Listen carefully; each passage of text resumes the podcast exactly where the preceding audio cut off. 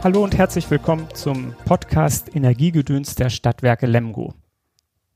Wir nehmen heute den zweiten Teil der Waldgespräche auf. Im ersten Teil habe ich mit Herrn Meyerkort über die Leistung des Waldes für die Städte und insbesondere für die Stadt Lemgo gesprochen. Jetzt im zweiten Teil wollen wir uns dem Phänomen widmen, das wir in den letzten Jahren zunehmend beobachten können, nämlich, dass wir immer mehr tote Bäume in dem Wald stehen sehen und wir wollen uns die Frage stellen, woher kommt das eigentlich?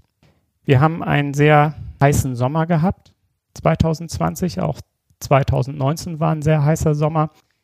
Wasserarm, man kann eigentlich sagen, wir haben richtig Dürre gehabt was ist eigentlich der Zusammenhang zwischen Wasserarmut und Baumsterben? Gibt es überhaupt einen Zusammenhang? Was ist eigentlich überhaupt der Wald? Worüber reden wir hier, Herr Meyer-Kort? Ja, Herr Schönhoff, dann fange ich mal mit dem Wald an. Was ist Wald? Jeder stellt sich da ein bisschen was, was anderes vor. In der Regel denkt man ja, da stehen ganz viele Bäume nebeneinander und, und fertig. Das ist Wald. Natürlich nicht. Wald ist eine, eine Lebensgemeinschaft von ganz vielen Pflanzen und Tieren, von der dicksten Eiche angefangen über das Wildschwein und den Schwarzspecht und den Regenwurm bis nachher zur kleinsten Bakterie. Das ist eine Lebensgemeinschaft, die zusammenwirkt, wo eins dem anderen nützt und schützt. Und wie sieht unser Wald in der Natur aus? Beziehungsweise ich müsste mal sagen, wie würde er aussehen ohne menschlichen Einfluss. Ungefähr 90 Prozent der Grundfläche hier in, in Deutschland wäre ohne direkten menschlichen Einfluss von Wald bedeckt. So war das auch mal, so in der Germanenzeit, da hat der Wald auch schon den Menschen geschützt und, und genützt. Und da wurde ja alles, was, was äh, Bedarf war, aus dem, aus dem Wald gewonnen, bis hin auch zum Schutz des Waldes. Denken wir mal an Arminius und an Varus. Äh, dann gab es eine Zeit, wo unheimlich viel Wald genutzt wurde, vernichtet wurde. Und äh, aber der Wald hat dann auch wieder seine Flächenanteile gewonnen. Heute sind ungefähr 33 Prozent der Grundfläche in Deutschland bewaldet. Das ist auch ziemlich der Schnitt in Lippe, ungefähr 35 Prozent. Unsere natürlichen heimischen Wälder sind die, sind die Buchenwälder, die hier in dieser Ausprägung seit zwei bis 3000 Jahren heimisch sind, sich über viele, viele Generationen der Selbstsamung und der natürlichen Ausleseprozesse hier in einer recht stabilen Waldgesellschaft entwickelt haben. Und das ist natürlich ganz, ganz wichtig, diese zu erhalten, vor allen Dingen diesen, diesen breiten, angepassten Genpool. Jeder Baum ist ja ein Individuum und jeder Baum ist natürlich auch wieder Lebensraum für andere Organismen oder bietet Lebensraum für, für andere Pflanzen und Tiere in seinem Wurzelbereich. Das ist ein ganz breit angepasster Genpool, den müssen wir erhalten und die Buchenwälder sind derzeit noch relativ stabil, weil sie ist mit so einer natürlichen Lebenserwartung von ungefähr 300 Jahren eigentlich so mal mit ziemlich viel Hitze und Trockenheit und Kälte und Nässe auskommen müssen, gelernt haben, wir genetisch gelernt haben, damit auszukommen. Anders fällt es sich mit der, mit der Fichte, die hier bei unseren 880 Millimeter Jahresniederschlag schon per se schon, schon fast am Limit ist.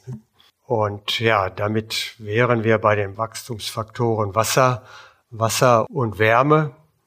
Und äh, Wärme ist nach derzeit im, im dritten Dürresommer ganz extrem im Überschuss, was eben bedeutet, dass natürlich auch die Bäume viel zu viel Wasser verdunsten müssen, als es eigentlich natürlich ist, aber nicht genug nachbekommen. Dann sind wir, was ich so sagte, bei der Dürre. Dürre ist eben die, die Kombination aus Hitze und Trockenheit. Ich höre dem, oh, das ist aber ein heißer Sommer, ist ein äh, trockener Sommer und hat es auch immer schon gegeben. Da 1900 Dingsbums, da gab es auch mal einen heißen Sommer. Ja, natürlich gab es immer mal einen heißen Sommer, einen trockenen Sommer, einen trockenen Winter, einen nassen Winter. Ja, das sind Einzelelemente, aber die Summe, die wir jetzt haben, dreimal Dürre hintereinander, ja, das haben unsere Fichtenforste nicht ausgehalten. Die sind innerhalb von drei Jahren verschwunden. Die letzten Reste sind noch da. Es wird aber nicht lange dauern. Die Buchenwälder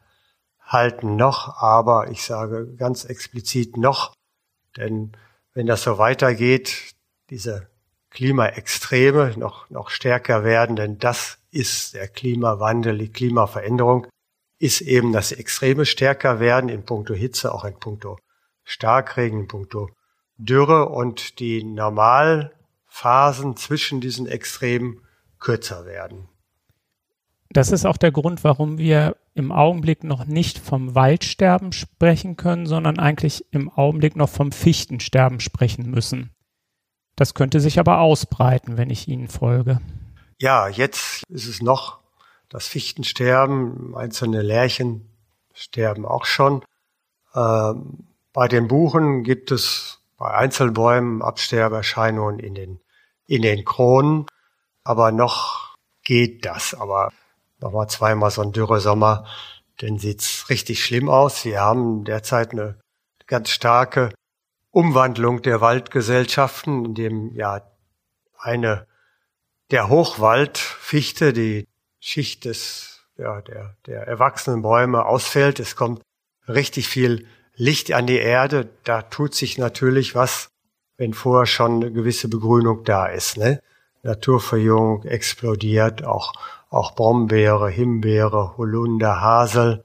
Alles erstmal gut, alles erstmal wichtig, dass wir eine, eine grüne Bodenschicht haben, eine Bodenschicht, die das Wasser hält, die auch noch für ein gewisses gewisses Klima sorgt. Aber dann ist es natürlich eine Generationenaufgabe, hier auf diesen Flächen wieder einen, einen neuen Wald, wie, wie auch immer, zu formen, der anders ist, nicht mit den Methoden der Landwirtschaft oder den Methoden des, des Maisanbaus, sondern mit den Methoden der naturgemäßen Waldwirtschaft. Ja, das ist ein Stichwort, die naturgemäße Waldwirtschaft. Was bedeutet das genau? Was verbirgt sich hinter diesem Begriff?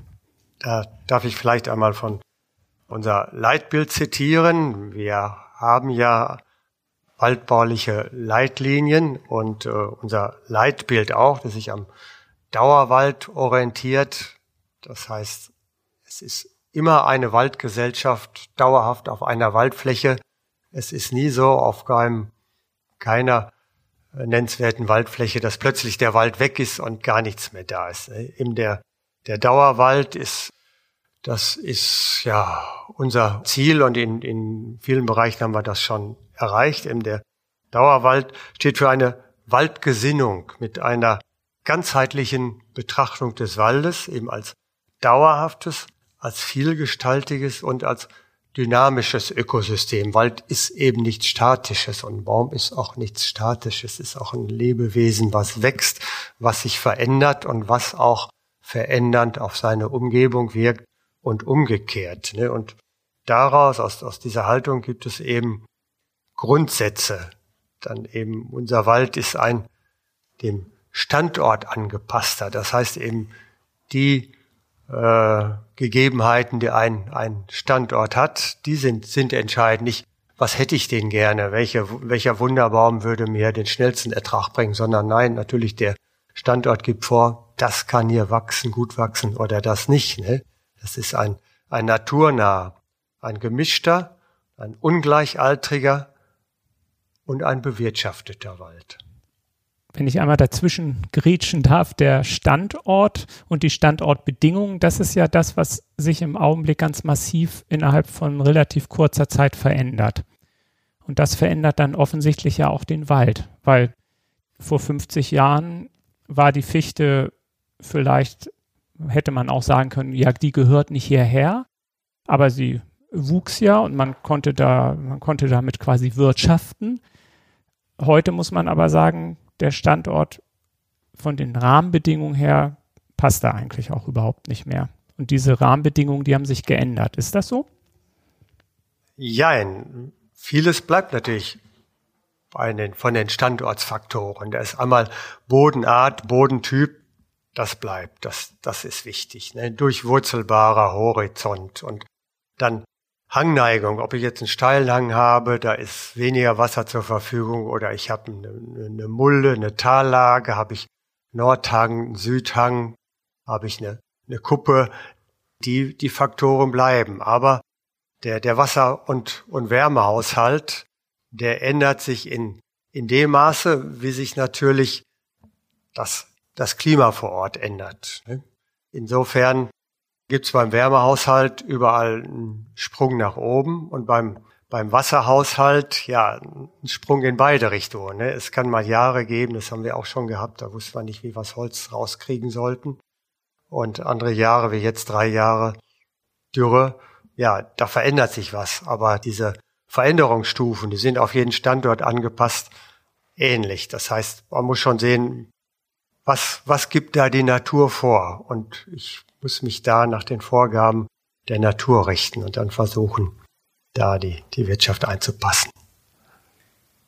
Dann möchte ich nochmal auf das Bild aus dem ersten Teil zurückkommen. Da haben Sie das Bild des Kartenhauses benutzt. Auch da ist es dann ja so, viele Standortbedingungen bleiben gleich.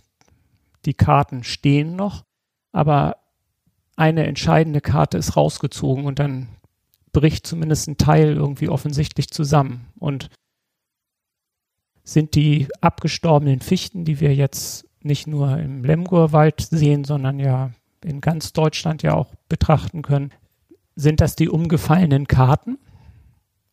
Tja, jetzt weiß ich nicht so genau, was ich darauf antworten soll. Äh, ich möchte darauf hinaus, ähm, Sie haben gerade gesagt, der Wald ist ja so, ist ein Ökosystem. Das heißt, der Wald ist nicht der Wald, sondern es ist ein Zusammenspiel von Lebewesen, von Faktoren, die unter diesen Bedingungen so zum Vorschein kommen, wie wir sie jetzt betrachten können. Aber sie bedingen sich auch gegenseitig. Und ähm, es gibt Bedingungen, die sind offensichtlich ganz wichtig und essentiell. Und es gibt Bedingungen, das sind Randphänomene, die sind vielleicht gar nicht so wichtig. Wir wissen nur gar nicht immer genau, welche Bedingung ist jetzt eigentlich für was verantwortlich. Und für die Fichte scheint es ja so zu sein, wenn ich durch den Lemgor-Wald gehe, der fehlt irgendetwas.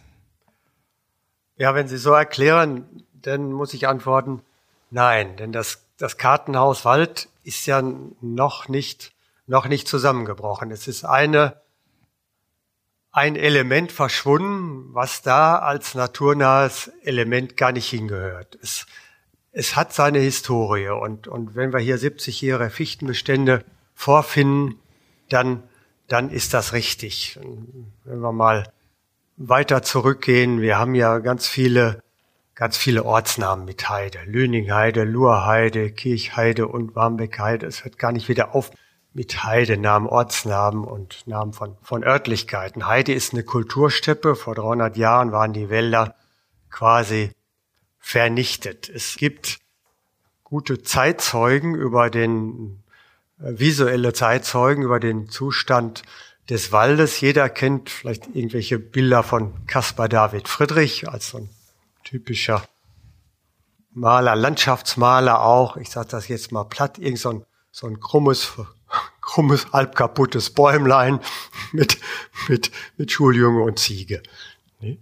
Und äh, das waren die Wälder damals, ne? Hier und so. Da waren nur noch Relikte von Bäumen, von Ökosystemen wollten wir gar nicht mehr sprechen. Und dann kam die, die äh, Form der Kultursteppe Heide. Und es hat 300 Jahre gedauert, bis die Wälder wieder so aufgebaut waren wie jetzt. Und äh, was brauchte man vor 100 Jahren oder 50 Jahren gerade da? Man brauchte, man brauchte Holz für Dächer. Mit Eichenstämmen und Fachwerk baute keiner mehr, dafür gab's Ziegelsteine. Aber für Dachstühle brauchte man immer noch Holz. Und wenn man hier mal heute von, von oben auf unsere schöne Stadt guckt, ich sage immer, überall, wo es rot leuchtet, wo ein Ziegeldach ist, ist auch Fichte drunter. Das heißt, wo Ziegel drauf ist, ist Fichte drin. also drunter. Das, das ist eben das typische Bauholz für Sparren, für Fetten, für, für Dachlatten. Das brauchte man und äh, in der Zeit der Hochrüstung für den Zweiten Weltkrieg, in der Zeit der ganz starken Waldnutzungen während des Krieges. Anschließend kamen die Reparationshiebe hier in dieser britischen Zone Rheinland, wie es damals hieß. Die Engländer ganze Wälder abhauen lassen und haben die, haben das Holz ja, ins ja, gelobtes Empire, Empire verschicken lassen. Es gab Riesenkahlflächen. Es, es war wirklich eine Mammutaufgabe. Und viele erinnern sich vielleicht noch an das 50-Pfennig-Stück mit der Kulturfrau. Es waren in der Regel auch Frauen, die dann die Wälder ja, wieder aufgeforstet haben, die Flächen aufgeforstet haben, dass wieder Wälder werden konnten. Und man brauchte einfach die Fichte. Man hat das gemacht, was schnell da war, was schnell wuchs. War richtig so, aber ja, seit ungefähr 40 Jahren ist, ist bekannt, dass dieser Anbau mit landwirtschaftlichen Methoden Hochrisiko behaftet ist. Ich habe neulich mal einen Ausspruch gelesen eines leitenden Forstmannes, Katastrophe mit 40-jähriger Ansage. Als ich vor ziemlich genau 40 Jahren in, in Göttingen Forstwirtschaft studiert habe, war das schon Thema. Risikominimierung unserer Waldgesellschaften. Wir wussten ganz genau, irgendwann gibt es Risiken, natürlich auch bei den bei den Buchenwäldern, aber bei den Fichtenwäldern, weil sie in ganz unnatürlichen ja, Anbauformen hier sind und außerhalb ihres natürlichen Bereiches. Also ich will sagen, alles das, was man bis vor 30, 40 Jahren da gemacht hat, war richtig, aber dann kannte man die Risiken und durfte man es eigentlich nicht mehr machen und seit 1988 wird eben hier der Stadtwald nach den Kriterien der naturgemäßen Waldwirtschaft bewirtschaftet und seitdem haben wir nicht eine einzige Fichte mehr gepflanzt, natürlich noch natürlich nachgezogen über Selbstsamung in, in Mischbeständen, aber nicht mehr in der Form. Um auf Ihre Frage zu kommen, ja, das Ökosystem ist ja noch da und es, es heilt sich auch in, in gewisser Form selber aus, denn das ist, da ist ein, ein Leben unter diesen toten Fichten jetzt nach ein oder, oder zwei Jahren. Das ist teilweise fantastisch, was alles wächst. Man findet fast, fast alle Baumarten da in klitzekleinen, zwei Zentimeter hohen Sämlingen. Also da ist die Selbstheilungskraft noch da, das Ökosystem funktioniert noch, aber äh, wie gesagt, noch in den nächsten 20 Jahren muss was Durchgreifendes geschehen, sonst ist da der Kipppunkt. Dann werden wir am Ende des Jahrhunderts ja, wieder überall die Heide blühen, blühen sehen und dann haben wir nicht mehr diese, vielleicht nicht mehr dieses tolle Wasser hier und das Leben in der Stadt wird grauslich werden mit Tropentagen und Tropennächten, wenn die Klimaanlage bald ausgefallen ist.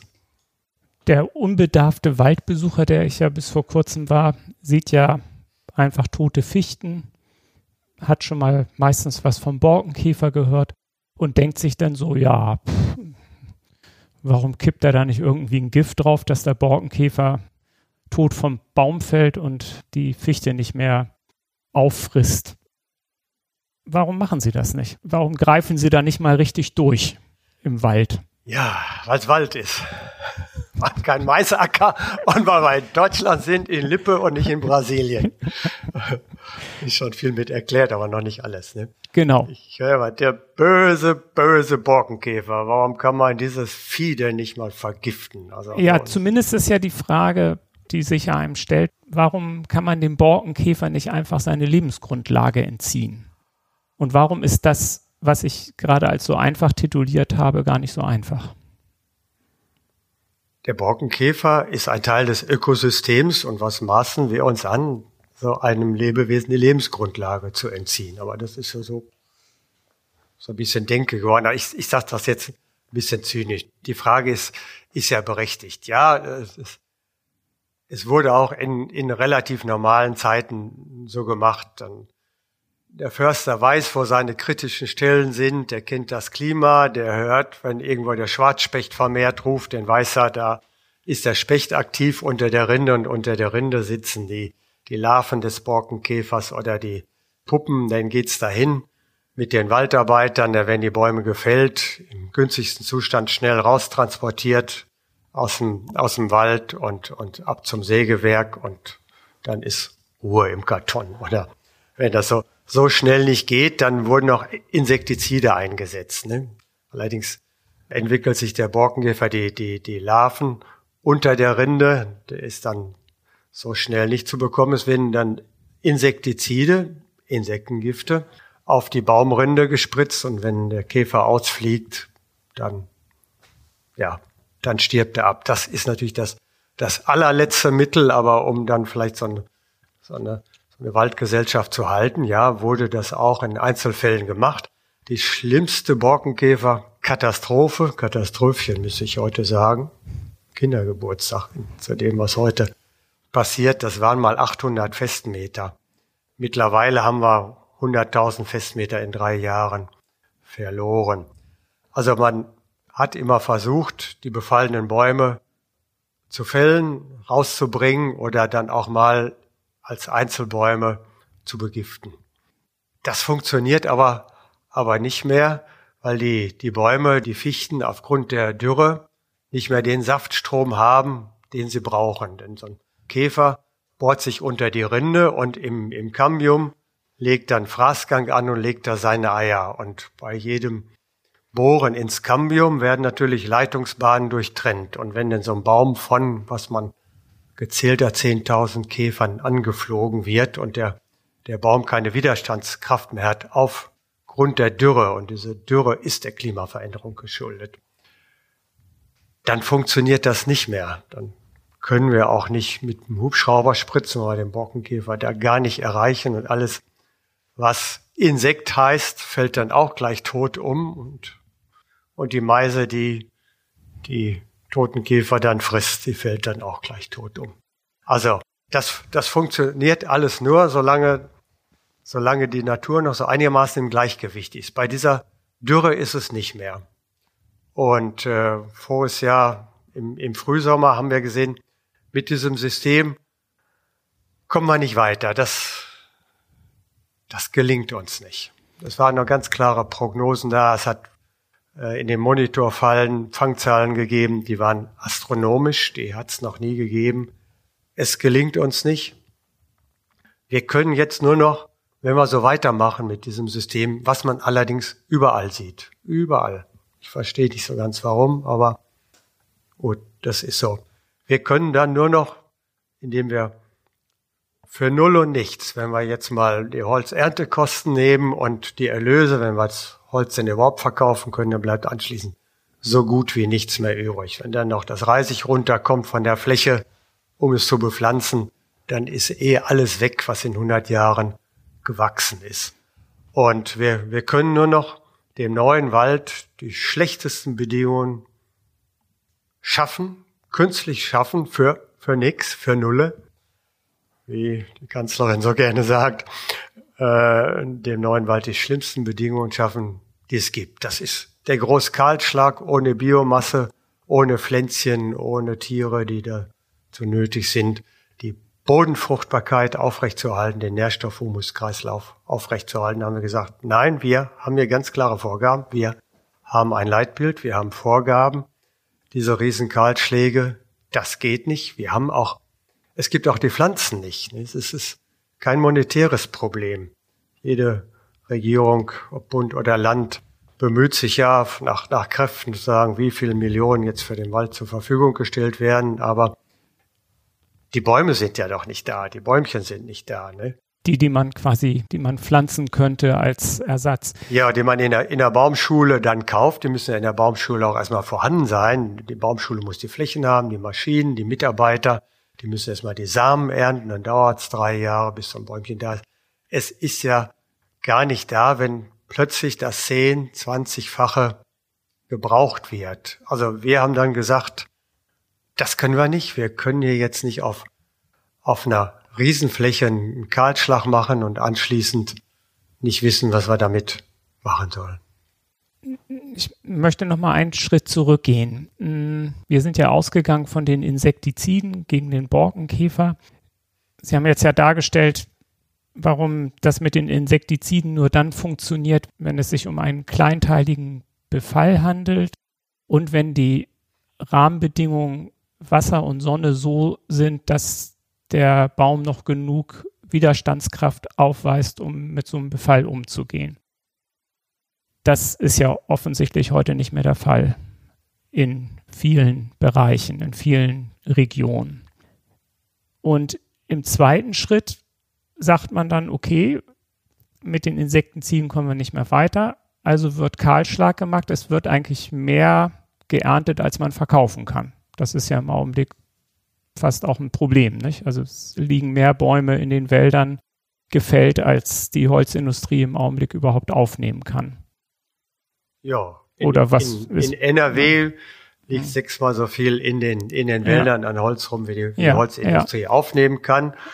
Bei uns, bei uns nicht. Bei uns fließt manches noch ein bisschen langsamer ab. Da gibt es auch schon mhm. Positionen, die, die liegen schon ein gutes Jahr, aber es, es fließt noch ab, weil wir dann gesagt haben, stopp, wir machen jetzt nur noch das, nicht nur das, was wir verkaufen können, sondern wo wir auch die Fläche wieder vernünftig zupflanzen können. Auch wieder, kann man, das, nennt man das Aufforsten? Aufforsten, ja, das ja. ist Aufforsten. Ne? Jetzt bin ich ähm, im Sommer durch den Arnsberger Forst gewandert.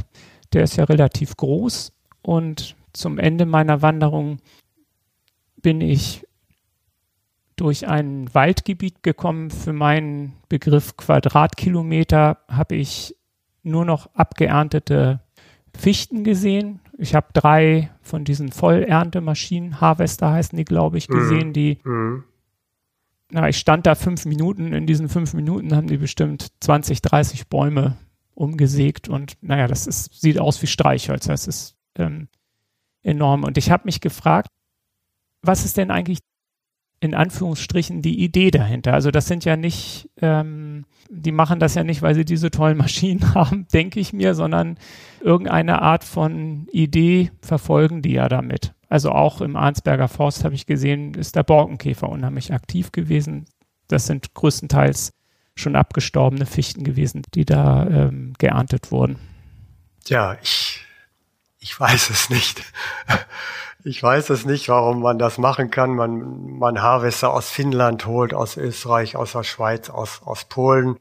Wenn man der Illusion unterliegt, jetzt noch ein paar Harvester mehr, dann bin ich schneller als der Borkenkäfer und man rennt immer dem Borkenkäfer hinterher. Und plötzlich ist der Wald weg und dann guckt man sich um und sagt, oh verflucht, es ist ja wirklich alles weg. Es, es muss, muss jeder selber wissen, aber das ist, ist, ist Mainstream, aber aber, dem äh, Borken, aber dem Borkenkäfer ist seine Lebensgrundlage entzogen, das kann man schon sagen, ne? Ja, das ist ja hier auch. die Fichten tot sind, aber da ja. bin ich jetzt auch wieder bei, bei einem, einem Punkt. Der Wald ist ein funktionierendes Ökosystem mit effizienter Selbstregulation, Selbsterneuerung, großer Stabilität. Stabilität haben wir da bei der Fichte nicht mehr, aber auch auch Erneuerung. Und wir haben gesagt, wir, wir können diesen, diesen Wettlauf nicht gewinnen. Ich glaube, manche sind in einem Wettlauf mit Hase und Igel und meinen, der Hase wäre schneller als der Igel, aber wir kennen das Spiel. Äh, das Wettlauf mit dem Hasen und dem Igel. Der Hase rennt und rennt und rennt und der Igel ist immer schon da, weil es zwei davon gibt. Jetzt könnte man, jetzt könnte man natürlich sagen, wenn man zum Beispiel durch ein Harz wandert, noch besseres Beispiel ist, glaube ich, der Nationalpark Bayerischer Wald, wo ja auch vor, der ist jetzt 50 geworden, hat mich ein Kollege gerade darauf aufmerksam gemacht. Vor 50 Jahren, als dieser Nationalpark gegründet wurde, da haben sich ja unheimlich viele Bürger darüber aufgeregt, dass das alles so unordentlich aussieht. Die Fichten fallen um, man lässt das ich sage das jetzt mal so, man lässt das einfach so liegen und räumt gar nicht richtig auf. Vielleicht ist das, ein, ähm, das mit dem Aufräumen ein nationales Problem in Deutschland, das weiß ich gar nicht. Aber der abgeerntete Wald ist ja zumindest aufgeräumt. Für mich wäre jetzt die Frage, wir haben es ja gerne ordentlich, also dann haben wir es ordentlich. Was ist denn der Nachteil davon? Oder gibt es überhaupt einen Nachteil davon? Warum haben Sie sich oder hat, hat sich die Stadt Lemgo dafür entschieden, Fichten tot stehen zu lassen, beziehungsweise auch umgeknickte Fichten zum Teil einfach auch liegen zu lassen? Was ist, warum? Wozu? Ganz kurz nochmal Zurückblick in die Geschichte. Ja, die Deutschen, die, die Lipper, die wollen aufgeräumten Wald, weil das Bild haben viele Ältere noch aus ihrer Kindheit. Ich, ich sagte, wir hatten Notzeiten. Ne? Nach dem Krieg sind doch Leute hier aus Lemgo mit dem Bollerwagen bis nach Niedermain gefahren.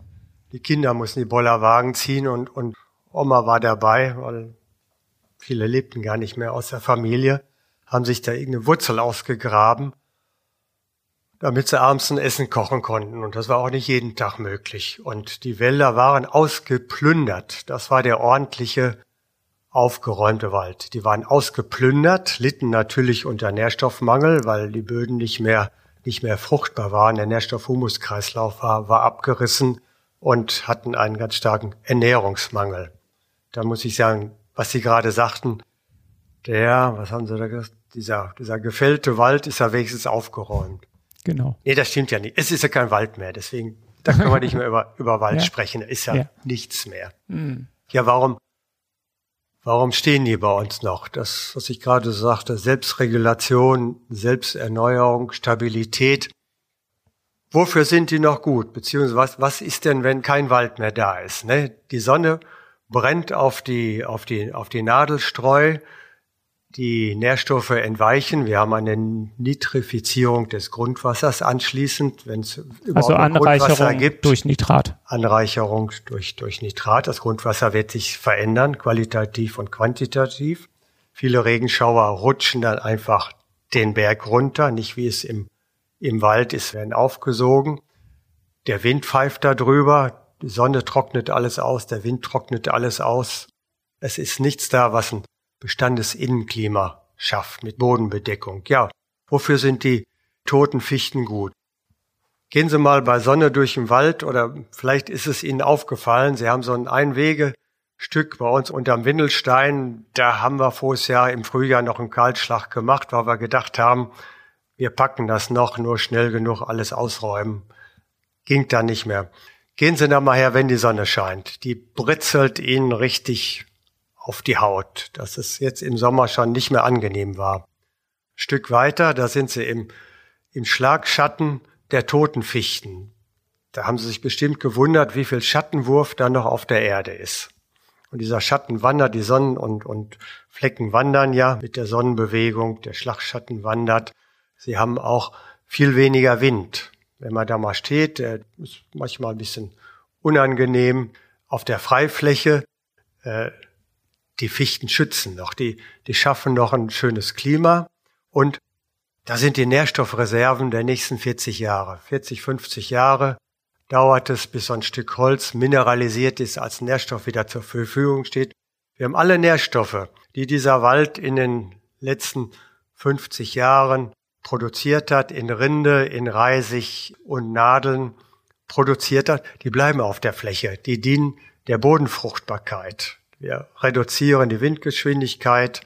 Wir haben den Schlagschatten. Wir haben auch oben Ansitzwarten für Tag- und Nachtgreife, für Eulen und Bussarde, die die Mäuse fressen, packen, fressen, die dann vielleicht die kleinen, kleinen Eichen abnagen im, im Winter. Also wir behalten noch, also dieser, auch dieser tote Wald, der schützt, der hat eine ganz, ganz wichtige Funktion für den neuen Wald. Und dann muss man mal auf eine Fläche gehen, wo der Wald weg ist, da wächst kaum was und unter diesem toten Wald wächst unheimlich viel. Und wie gesagt, vermarkten mit irgendeinem Nettoerlös geht sowieso nicht. Ne? Da kann man nicht, nicht, nicht ein Pflänzchen für kaufen, eine Eiche für kaufen, die man dann, dann in die Erde steckt. Und dann kommt ja immer, der, auch wenn das zusammenbricht und oh Gott, oh Gott, oh Gott. Und ja, da bin ich auch im, im Leitbild beim Nationalpark Harz, den kenne ich ganz gut. Das ist doch Wald, das ist ein lebendes System. Es wird nicht alles zusammenbrechen, es wird sukzessive geschehen und wir haben da kein Rezept. Für sowas, was jetzt passiert, haben wir kein Lehrbuch, haben wir keine Blaupause, Aber wir wissen, Riesenkahlschlag mit alles weg von der Fläche, was mal irgendwie zum Wald gehört hat, ist das Scheußlichste, das Schlimmste, was man machen kann. Und hier, ja, wir werden das, wir werden das schon so, so hinkriegen, dass wir wieder eine, eine Waldgesellschaft haben, wie, wie auch immer. Das heißt, indem ich Fichten ausräume, abgestorbene Fichten ausräume und Kahlschlag betreibe, entziehe ich dem Wald der Zukunft seine Nährstoff- und Lebensgrundlage. Kann man das so sagen? Das geht alles, das, das geht alles, wenn ich es auf, auf, auf kleiner Fläche mache.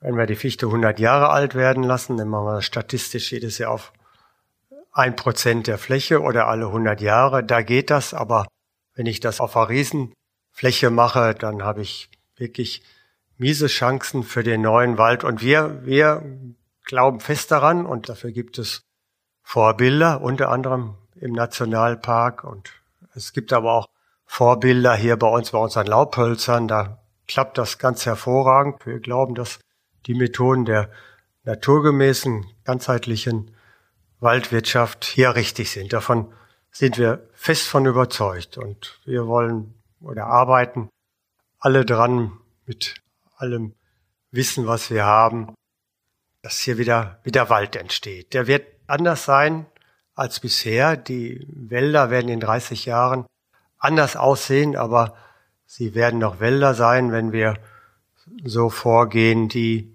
dann auch den Menschen dienen.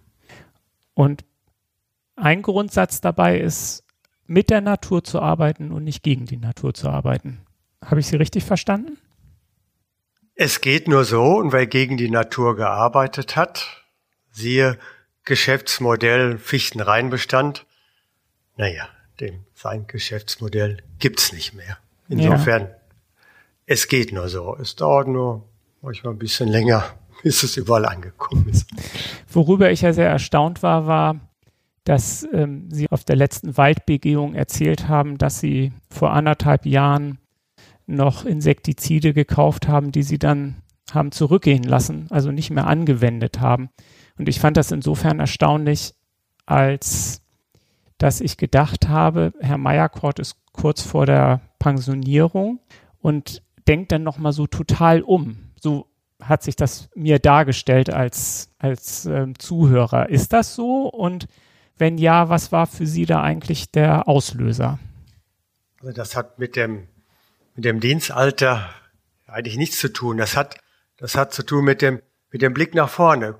Gucke ich jetzt in, in dieser Katastrophe nach vorne und, und, und versuche mir vorzustellen, wie kann die Entwicklung sein? Wie, wie kann ich sie beeinflussen? Was, was brauchen wir? Oder, oder gucke ich nach hinten und, und sage, ich mache immer das, was ich immer gemacht habe. Und wenn ich das nur noch schneller mache, dann gelingt es vielleicht. Nein, da haben wir gesehen, das gelingt uns nicht, weil wir aber wirklich schon hier alle seit 30 Jahren wirklich naturgemäßen Ansatz haben und unser, unser Leitbild haben. Ich glaube, das hat uns viel geholfen. Und wir waren ja erstmal orientierungslos. Alle Waldbauklassiker oder viele, die galten nicht mehr, aber die waldbaulichen Basics, die galten aber immer noch. Der Standort gibt vor, was da wachsen kann und nur ein, ein gesundes Ökosystem, eine gesunde Lebensgemeinschaft hat Zukunftschancen. Und ja, da hat uns so das Vorbild Nationalpark. Wir wollen das nicht machen, aber das waren,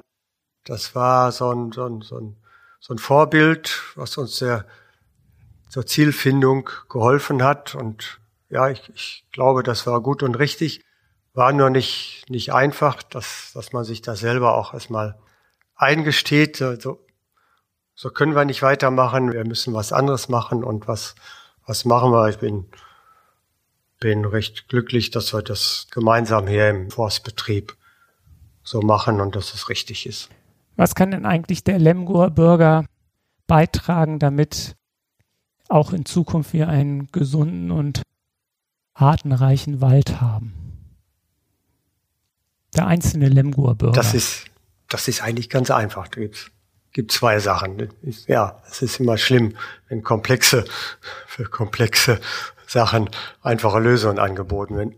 Es kann, kann sich jeder selber prüfen. Muss ich die Kreuzfahrt machen? Muss ich nach New York shoppen fahren? Muss ich mit dem Auto 500 Meter zum Bäcker fahren? Muss ich jeden Tag Fleisch essen und muss ich, kann ich das Hemd nicht auch mal zum Schneider bringen und neues kaufen? Und, und, und. Das ist Konsum, Konsum, der, der basiert auf dem Verbrauch von fossilen Brennstoffen.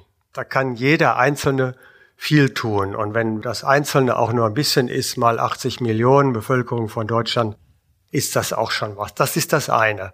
Und zum anderen gibt es ja Leute, die hier in Deutschland das Volk regieren, wie man so sagt, und entscheiden, was gut und richtig ist.